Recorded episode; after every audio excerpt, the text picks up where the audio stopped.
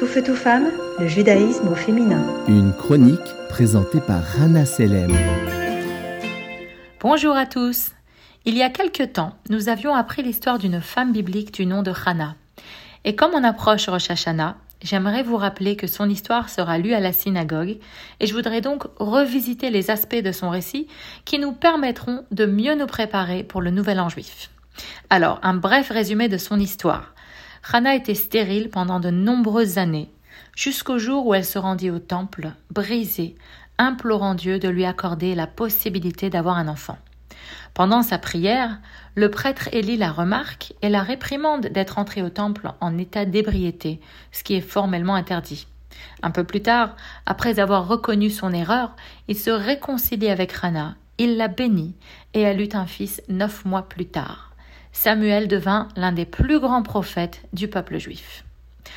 Comme nous l'avions mentionné précédemment, les sages du Talmud se sont inspirés de cette prière pour nous enseigner comment prier.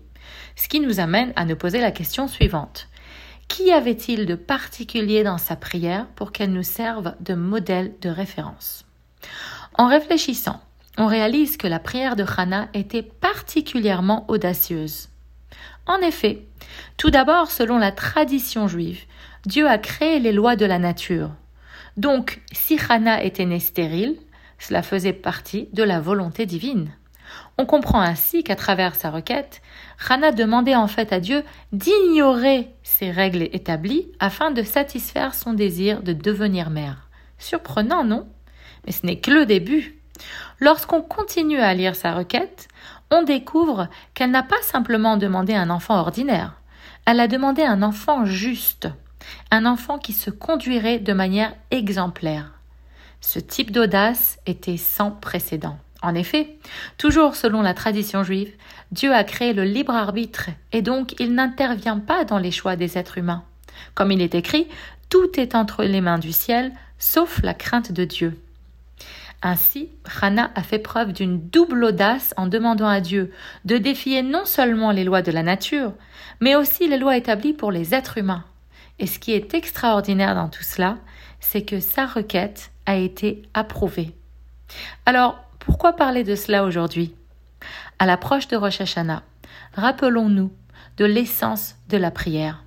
La prière, c'est ce qui se passe après qu'un verdict a été rendu par le tribunal céleste et après que tous les appels ont été rejetés. La prière, c'est l'acte de demander une grâce au président du monde. On pourrait se demander Mais qui suis-je pour faire appel au président du monde? Est-ce que je mérite vraiment son intervention en ma faveur? Après tout, je ne suis pas pratiquant, je vais rarement à la synagogue et je ne sais même pas prier. C'est peut-être vrai, mais n'oublions pas que le président du monde, c'est notre Père, et un père ne peut rester insensible aux cris de son enfant. Ce qui importe, c'est d'ouvrir les portes de notre cœur, de nous connecter à son essence et de parler avec sincérité. Et qui sait, peut-être que nous aussi, nous aurons le mérite d'avoir des miracles comme celui de Hannah se réaliser dans nos vies. Bonne journée à tous. Tout feu, tout femme, le judaïsme au féminin.